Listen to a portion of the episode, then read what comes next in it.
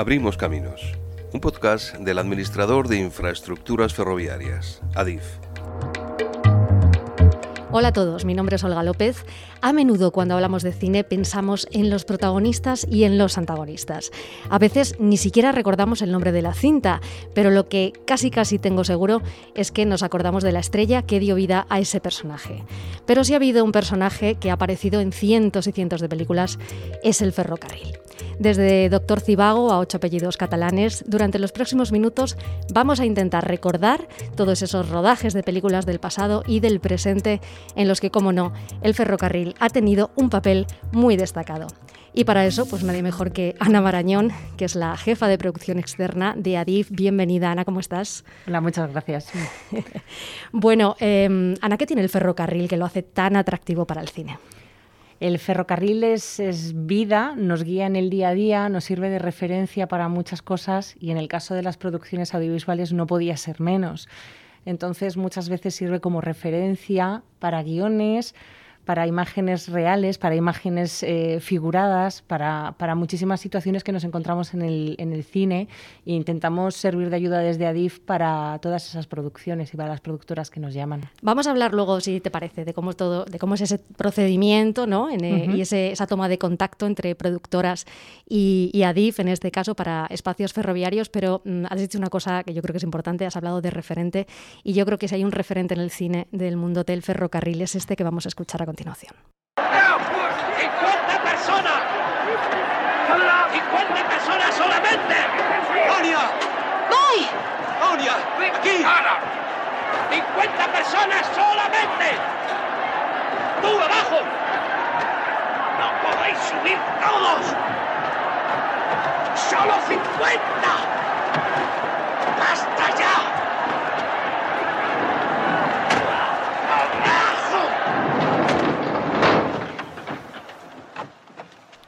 Bueno, queda claro, ¿no? Para todo el mundo. O no, o hay que explicarlo, porque igual el corte. en la memoria. En la memoria de todo aquel que relaciona ferrocarril con cine, desde luego está Doctor Cibago. Es uno de los, de los referentes muy importante para nuestro país. Fue una producción que todavía hoy en día se recuerda, cuyos aniversarios se celebran y en el que el ferrocarril eh, tuvo una importante misión y protagonismo porque al final acabamos eh, viendo Rusia en nuestro país, que es una cosa muy curiosa. Y además el, el anecdotario dice que fue un, un año de, de, pocas nevadas Efectivamente. en Soria. Entonces... Eso ellos, sí está documentado, ¿verdad? Justo lo que ellos buscaban fue lo complicado. Eh, lo importante es que el ferrocarril tuvo una presencia importante, la locomotora de vapor, que ahora muchas veces se, se busca y es complicado encontrar para rodar, fue muy importante en este caso. A ver, estamos hablando del año 1965, en el cual este tipo de locomotoras tenían una presencia importante. Y sí, por supuesto, Doctor Cibago es un referente en el, en el cine, en el ferrocarril. Bueno, se rodó en, en muchos sitios esta, esta película, pero eh, hay algunos puntos calientes, digamos, ¿no? Sí, hubo varios, varias pequeñas estaciones en las que se rodó. Eh, pertenecían a las líneas eh, Santander-Mediterráneo, Soria-Castejón. También rodaron bastante en Madrid, rodaron en la antigua estación de Delicias, que ahora hoy en día es el Museo del Ferrocarril, que alberga muchísimos rodajes también. Entonces, al final, afectó a muchos puntos ferroviarios, a líneas, por eso decimos que el ferrocarril tuvo una presencia muy importante en Doctor Cibago. Claro, pues fíjate, eh, buscando documentación para, para, esta película, Ana, eh, por eso te decía que lo que no sé si todos los biógrafos estaban de acuerdo, en un artículo del norte de Castilla leí que hay la secuencia que acabamos de escuchar, además, eh, estuvo rodada en la estación de Valladolid. Yo he comparado las fotografías y además, como bien sabes, yo vivo en Valladolid, conozco, conozco muy bien esa estación y efectivamente, queda demostrado. ¿Sabes el problema? Que al parecer, como eh, fue una cosa que no estaba planificada inicialmente, pues no aparece en los cuadernos de viaje, eh, de rodaje, perdón, de Doctor Cibago. Entonces, no ha quedado, no ha pasado la historia como que esa secuencia se rodó en la estación de Valladolid, sin embargo, así es, ¿no? De hecho, se toma como referencia a la estación de Delicias, porque se parecen mucho. Uh -huh. Y es lo que ha quedado recogido en los documentos, ¿cierto? Qué curioso, ¿eh? Me parece todo esto. Sí, las, digamos que los trabajos se documentaban de una forma muy diferente a como se hace hoy en día. Claro. Y al final eso afecta también al, a la memoria histórica que tenemos de esos rodajes. Claro que sí. ¿Y ahora qué? ¿Por qué para aquí? Porque hemos llegado a Madrid. ¿A Madrid? ¿Pero por qué? ¿Por qué para en Madrid? Vamos a ver. Porque hay que cambiar de tren, que hay que hacer un transbordo. Shh. ¡Quieto ahí! ¡Nada de transbordaciones! Un vasco como Dios manda no pisa Madrid. Andy, déjate de pamplina, que lo que hay que hacer es cruzar un par de nada más, hombre. ¡Que no, hostia! ¿Ocurre algo? Oye, pica, pica, por favor, mira, dile al maquinista que tire para Barcelona, que yo no puedo pisar Madrid. Prohibidísimo tengo, oyes. ¿Pero tiene usted alguna minusvalía? ¿Qué pues? ¿Ahora a ser vasco le llamáis minusvalía, zoquete? Bueno, eh, yo creo que muy poca presentación necesitan aquí Carral Ejalde y Dani Rovira, ¿no? Con lo que acabamos de oír, ¿no?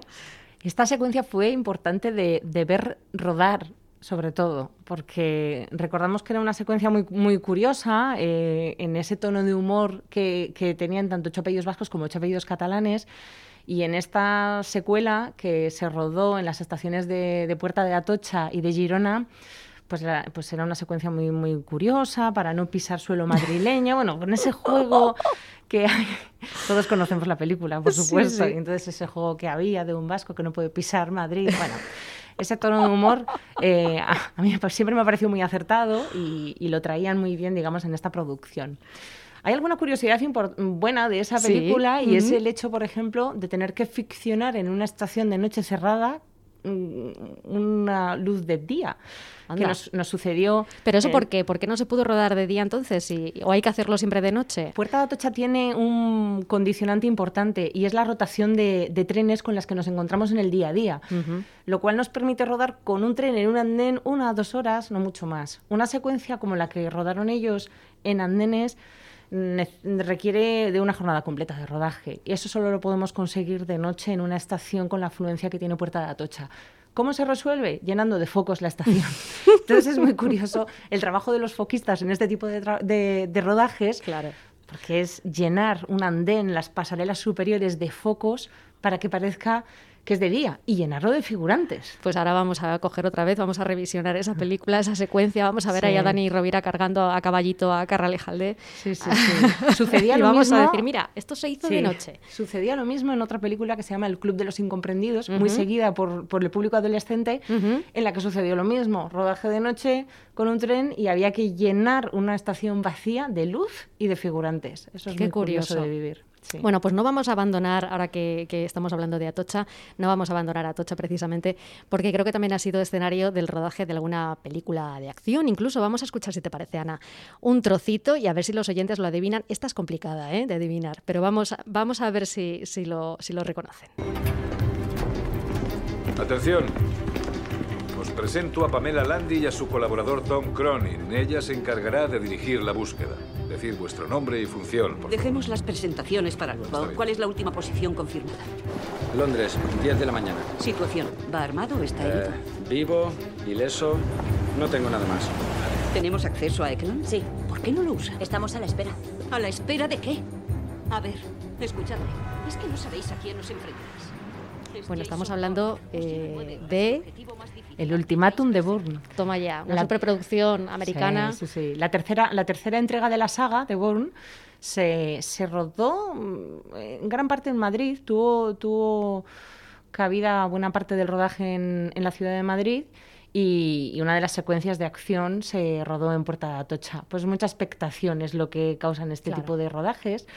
Y, y gracias a Dios, a este que se rodó en el 2006, les han seguido muchas superproducciones de, de Hollywood. Es una suerte que tenemos en nuestro país en general. España está acogiendo muchas producciones cinematográficas internacionales.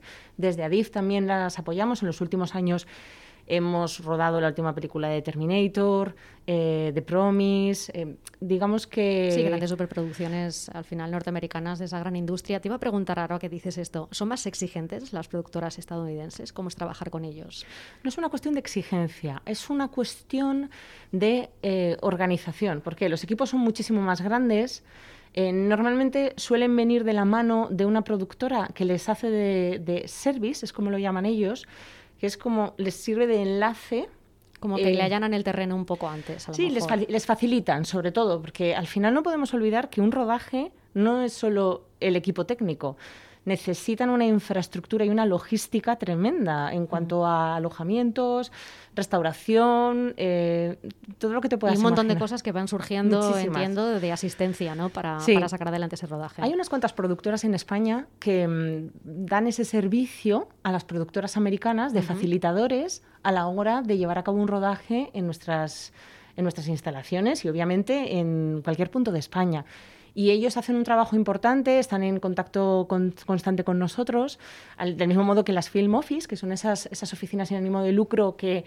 Sí, cuéntame un poco qué es eso de las Film Office Office o Films Commission, porque yo todavía no Bueno, las sí. oigo mucho, pero no entiendo muy bien la diferencia. Eh, algunas las denominan Film Office y otras Film Commission. Son, en- son entidades sin ánimo de lucro, existen a nivel local, provincial, autonómico, y luego digamos que la madre de todas ellas es la Spain Film Commission. Lo que hacen es servir de facilitadores y ayudar a las productoras a encontrar esos espacios o esos servicios eh, de logística que necesitan para sus producciones. Nosotros desde ADIF estamos en contacto directo con las Film Commission eh, para ofrecer nuestros espacios también y servirles de ayuda en esa labor de facilitador que tienen para las productoras, sobre todo las, eh, extranjeras.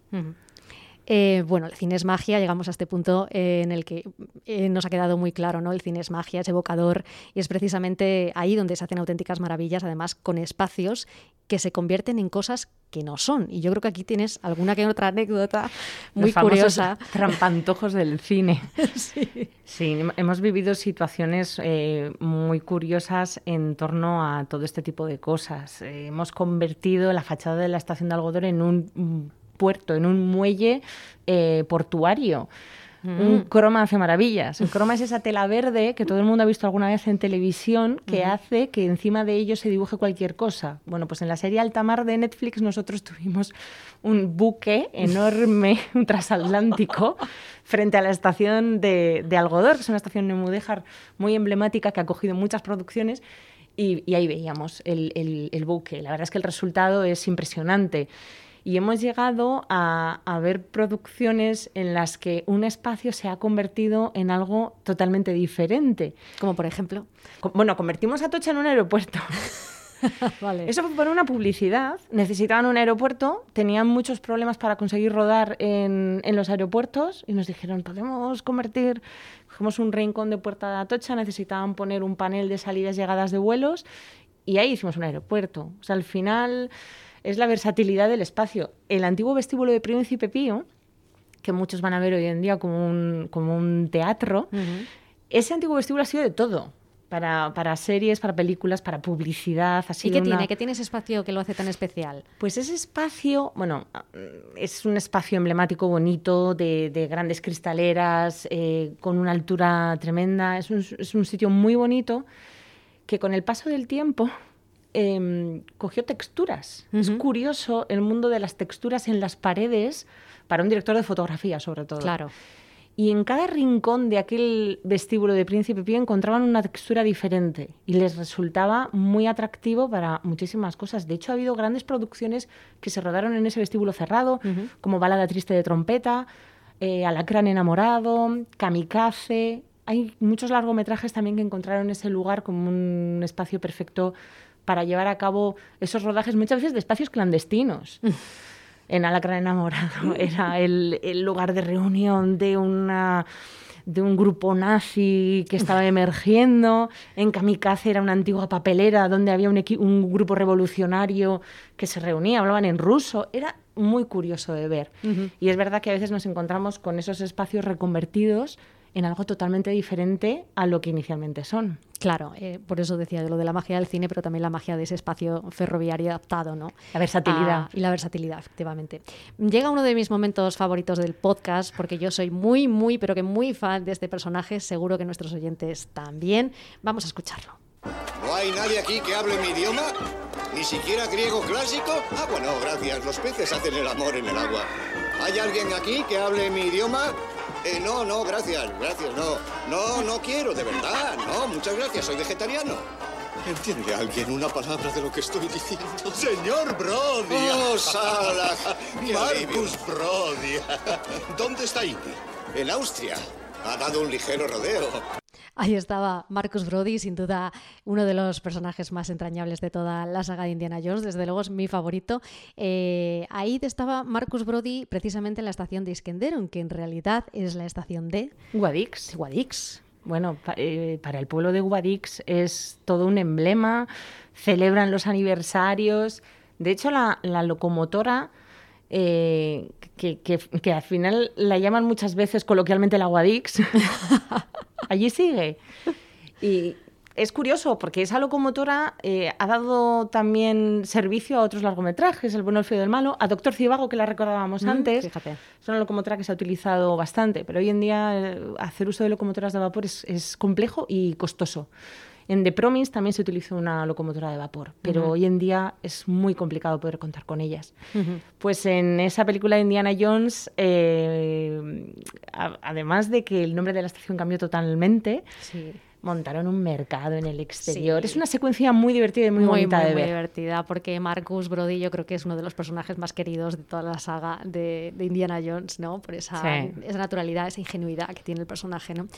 Em, llegados a este punto, eh, creo que lo habíamos hablado justo al principio de la entrevista, pero vamos a retomar un poco en ese punto, Ana, si te parece. ¿Cómo se realiza, cómo se lleva a cabo ese proceso eh, de toma de contacto? Viene una Ujú. superproducción, como llama, eh, os llama a DIF, aquí a, a vuestra jefatura ¿no? de, de producción externa, y os dice directamente, quiero rodar aquí, o os pide, sin embargo, oye, necesito una localización para esto. ¿Cómo es? Hay diferentes maneras. Eh, nosotros hemos intentado tener una comunicación siempre muy fluida con las productoras. De hecho, mm, nos sucede en muchas ocasiones que buscan algo de una forma muy Sí, abstracta muy- claro. y llaman. ¿Se te ocurre que puedas tener algo así? No olvidemos que Adif eh, tiene muchísimas propiedades, muchísimos terrenos, muchísimos espacios. No solo tenemos las estaciones, Claro. tenemos centros logísticos, espacios patrimoniales, solares, mm, capillas. Tenemos lugares Tenemos- hay capillas hay capillas, hay capillas. Tenemos una en, en Algodor, junto a la estación que antes mencionamos, tenemos una capilla que utilizan los vecinos de allí del Eso poblado. que son reminiscencias de- del patrimonio anterior, a lo mejor, de, de Sí, la empresa,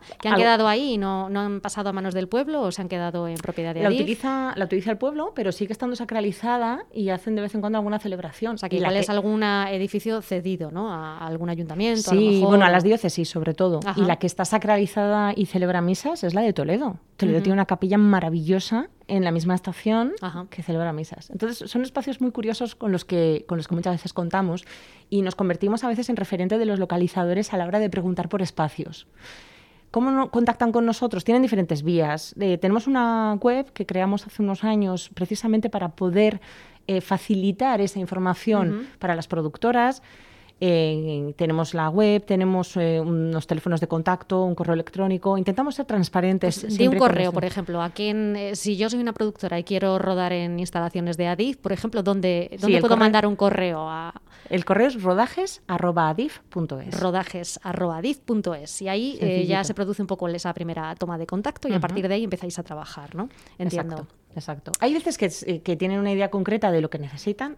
Queremos rodar algo en Puerta de Atocha, en Barcelona, Francia, en qué sé yo.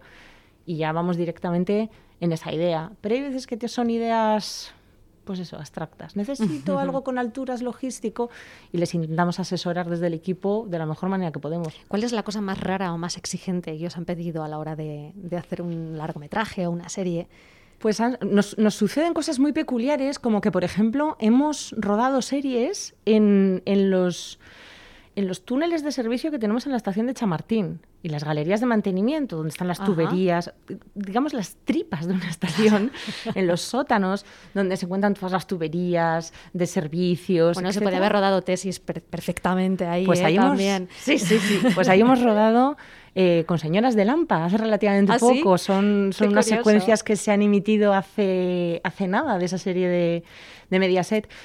Y entonces es muy curioso muchas veces descubrir espacios que dices, ¿qué, qué- qué- qué lugar más especial? Y muchas veces los gestores del espacio te dicen, pero si esto no vale para nada. Y dices, en el mundo del cine todo vale para algo. Cuando dices los gestores del espacio, ¿te refieres a? A nuestros compañeros de estaciones, de circulación, de servicios logísticos, de patrimonio. O sea que en todo esto en- interviene no solamente eh, la jefatura de rodajes es, eh, o, o, eh, producción externa de DIP, sino también un montón de equipos al Sí, final que están sobre el terreno y en el territorio, porque entiendo que os lo pedirán para cualquier punto de España. ¿no? Totalmente. En nuestro trabajo del día a día, es, que es muy transversal a toda la empresa, es fundamental el apoyo que tenemos de cada una de las áreas, desde, las delegaciones y los compañeros de nuestra dirección de comunicación, pasando por cada una de las áreas implicadas. Y muchas veces eh, de una forma muy, muy, muy activa. Compañeros de circulación, de mantenimiento de infraestructura, compañeros de servicios logísticos, de estaciones, que están ahí al pie del cañón, a los que aprovecho para agradecer por toda la ayuda que nos prestan en el día a día. Y sin cuya colaboración y cuya ayuda sería imposible sacar adelante los rodajes. Has citado circulación, eh, bueno, visto así un poco desde fuera, ¿te refieres un poco eh, cuando, cuando se tiene que mover un tren o cuando tiene que aparecer un tren, por ejemplo, eh, sobre unas vías o que llega a una estación? entiendo que eso es una labor realmente compleja porque al final el servicio ferroviario debe continuar, ¿no? Entiendo. Claro, no podemos, no podemos olvidar que, que una vía recibe circulaciones ferroviarias no se puede transitar por ellas. No se puede cruzar una vía por cualquier sitio, que es un problema con el que nos encontramos muchas veces. Esos selfies en la vía. Entonces, eso hay que hacerlo siempre de una manera controlada. A veces hay que hacer una entrega de vía, que significa cierro la circulación en este tramo. ¿Y eso se puede hacer? ¿Se, puede, llevar a cabo? Sí, sí, se puede hacer. Nos encontramos con el caso de, de Terminator, que lo hemos mencionado antes, donde teníamos que poner un tren, lo habrán visto en la secuencia de la película que se estrenó hace relativamente poco, una secuencia con un contenedor donde van montadas personas encima. Eso está fuera de normativa. Eso te iba a decir, eso choca completamente con todos los estándares de seguridad. Muchas veces les decimos a los compañeros de circulación, necesitamos hacer esto, y dicen, eso está fuera de normativa totalmente. ¿Cómo se hace? Se hace una entrega de vías, se hacen una documentación que ellos eh, denominan consigna especial, mediante la cual se pueden llevar a cabo este tipo de trabajos, muchas veces les ponemos en grandes retos, porque dicen, pero si esto no es nuestro trabajo, ¿cómo, cómo encajamos esto en la normativa ferroviaria?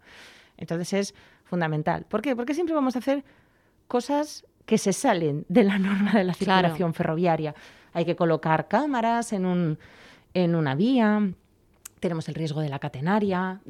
normativamente hay veces que es muy complejo y nos ayudan y muchísimo. Pero al final siempre encontráis un poco eh, la salida ¿no? para hacerlo dentro de ese marco de, legalidad y de seguridad, aunque a veces haya que eh, reinventarse, digamos, un poco. Y lo que tú dices, pues a lo mejor hay que cerrar un tramo ¿no? para, para que se pueda hacer eso en las condiciones de seguridad máximas ¿no? que exigen eh, cualquier trabajo. Se hacen grandes reuniones de seguridad. También los compañeros de protección civil y seguridad están totalmente implicados porque nos toca abrir instalaciones a veces de seguridad, eh, contratar seguridad para determinados tipos de grabaciones. Los compañeros de seguridad están constantemente informados y colaboran de una manera eh, tremenda con cada una de las producciones en las que nos enfrentamos. Ana, vamos a cambiar un poquito ya de, tema, porque si hay una estación que además es que se ha repetido, porque es que la has mencionado eh, mucho a lo largo del podcast, es esta de esta secuencia que vamos a escuchar ahora mismo a continuación. Mamá, hay dos cromos. Ay, deja los cromos ahora, hijo, vamos a comer. Lee Taylor y Robert Taylor. ¿Tú crees que son hermanos? Por supongo.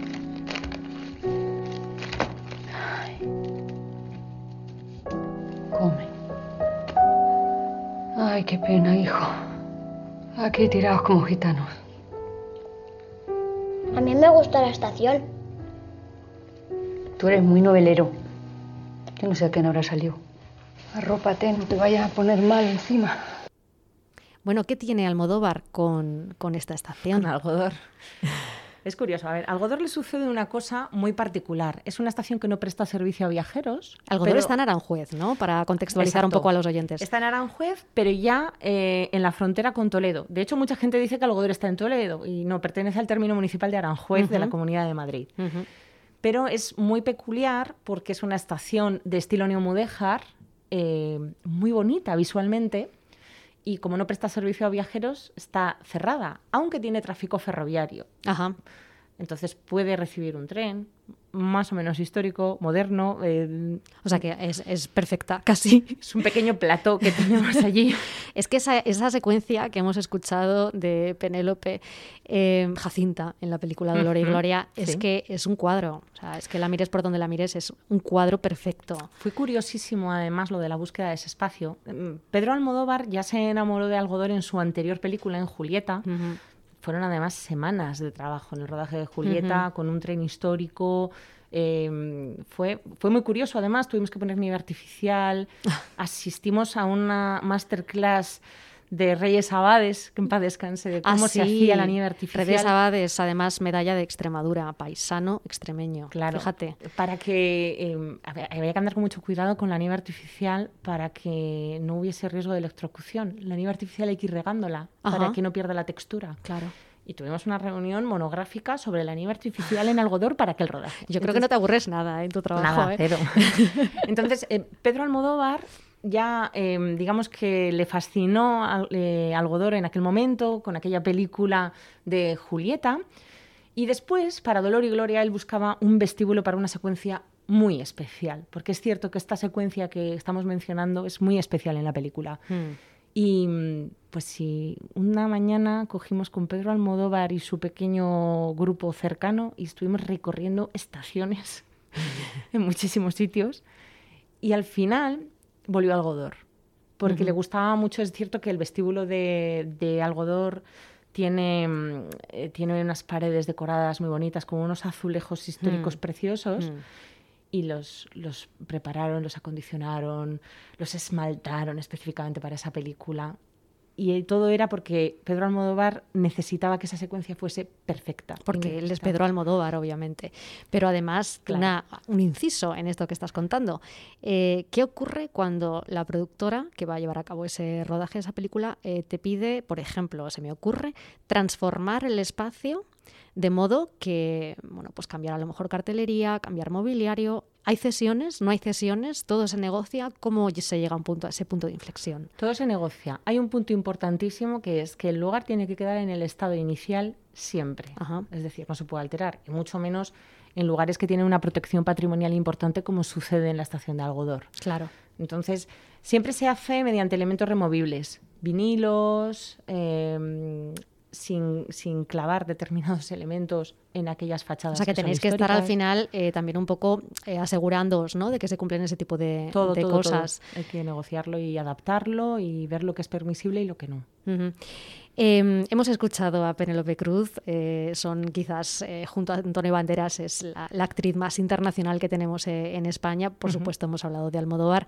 Eh, vamos a volver a escuchar la voz de Penélope y la vamos a escuchar aquí, en este corte que vamos a escuchar a continuación. Tú sabes cuando una piensa que ya no le va a pasar más. Y va y le pasa. Ay, y estamos a primer día de rodaje. No, no, sorry, sorry, ala, ala, ala. ¡Corte! ¡No, no! Mr. Scott, tenemos que hablar del personaje. Esto de ser estrella es un coñazo. Vámonos a comer con todo el mundo. Fontiveros está en Cuelgamuros. ¿Y eso qué es? ¿La cárcel? Tenemos que ayudarle. ¿Nosotras? Tú y esa pandilla de cagaos no tenéis ni pajolera idea de qué va esto. ¿Y tú sí? Gracias a la niña. Que dice Penélope Cruz que esto de ser artista es un coñazo. me, ha, hecho mucha gracia esa frase. Y además creo que también tiene alguna historia curiosa esta película, La Reina de España, porque todos los espacios no son lo que parecen, es lo que hemos comentado antes. Y esta también está rodada en algunos espacios un poco singulares, ¿no? Sí, porque muchas veces, como te comentaba antes, pensamos que Adif solo puede ofrecer sus estaciones. Y hay veces eh, que nos encontramos con espacios que aparentemente no aportan nada y lo aportan todo. El Centro Logístico Villaverde tiene un antiguo comedor laboral, bueno, en su día era un comedor laboral que albergaba muchísima gente, trabajadores que iban ahí a almorzar, a tomar el café, y se cerró. Se cerró hace ya unos, unos años, no sé si eh, 11 años o 10 años o así. Mm. Y decidimos que podía ser un espacio susceptible de recibir rodajes. De hecho, ha habido dos o tres rodajes ya en ese espacio. Pero la Reina de España fue eh, particularmente curioso porque tuvimos que llenar el aparcamiento de, de caravanas VIP porque la Reina de España es cierto que tiene muchísimos actores de gran nivel españoles. Claro. Nos encontramos allí a Penélope Cruz, Neusa Sensi, eh, Carlos... Eh, ay, Resines, jolín. Antonio, Antonio Resines. Resines sí. No me salía. Antonio Resines. Otro incondicional del cine español, efectivamente. Y claro, Penélope Cruz es, como bien dices, un referente en nuestro cine, ya no a nivel nacional, sino internacional. Claro, una proyección enorme. Entonces también entiendo que ahí la presión para vosotros, no para vuestro equipo, eh, bueno, se, se tiene Sí. que llevar, ¿no? Sí. Porque, a ver, todas, to- obviamente todas las producciones son interesantes, pero hay algunas más exigentes que otras, ¿no? Quizá cuando tienes una estrella como Penélope o como Almodóvar, pues eh, te, te obliga a tener un nivel de exigencia aún mayor, ¿no? Te presiona más. No es una cuestión de exigencia, porque nosotros siempre, siempre tienes que actuar de una forma profesional, desde un Claro. cortometraje de estudiantes que, que están empezando y necesitan eh, que les guíes, hasta producciones de alto nivel. Siempre hay que ser profesionales y siempre hay que tener unos niveles de exigencia también a la hora de proteger nuestras infraestructuras. Pero bueno, sí que es cierto que en determinados casos hay más presión. em, cuando viene un, e- un equipo americano, eh, la internacionalidad de ese equipo, la, la multilingualidad Claro. de ese rodaje ejerce más presión sobre ti. Pero bueno, al final cada una de las producciones tiene sus, sus detalles, eh, sus complejidades y se trata de afrontarlas con los problemas que surjan en el día a día en cada uno de ellos. Muy bien, Ana, pues yo creo que vamos a dejarlo aquí. Ha sido de verdad muy bonito poder hablar de ese secundario de lujo, ¿no? De, de que ha estado y estará y seguirá estando durante las próximas décadas en tantas y tantas películas, en tantos eh, títulos por recordar, que es el ferrocarril, porque si algo nos queda claro es que precisamente el ferrocarril sigue siendo ese conductor de tramas, ese evocador, creo yo, también de historias. Ha sido un placer. Igualmente. Gracias, Ana. Gracias Eh, creo que quedan muchos títulos ahí en el tintero de los que todavía no podemos hablar, ¿no? Sí, Según sí, me has hay- dicho fuera de micrófono. Hay producciones que se han grabado pero todavía no están estrenadas. Pues entonces es la excusa perfecta para emplazarte a un próximo podcast en el que hablamos, si te parece, de lo más reciente que se ha rodado en instalaciones ferroviarias de Adif. A vosotros, gracias como siempre y hasta la próxima.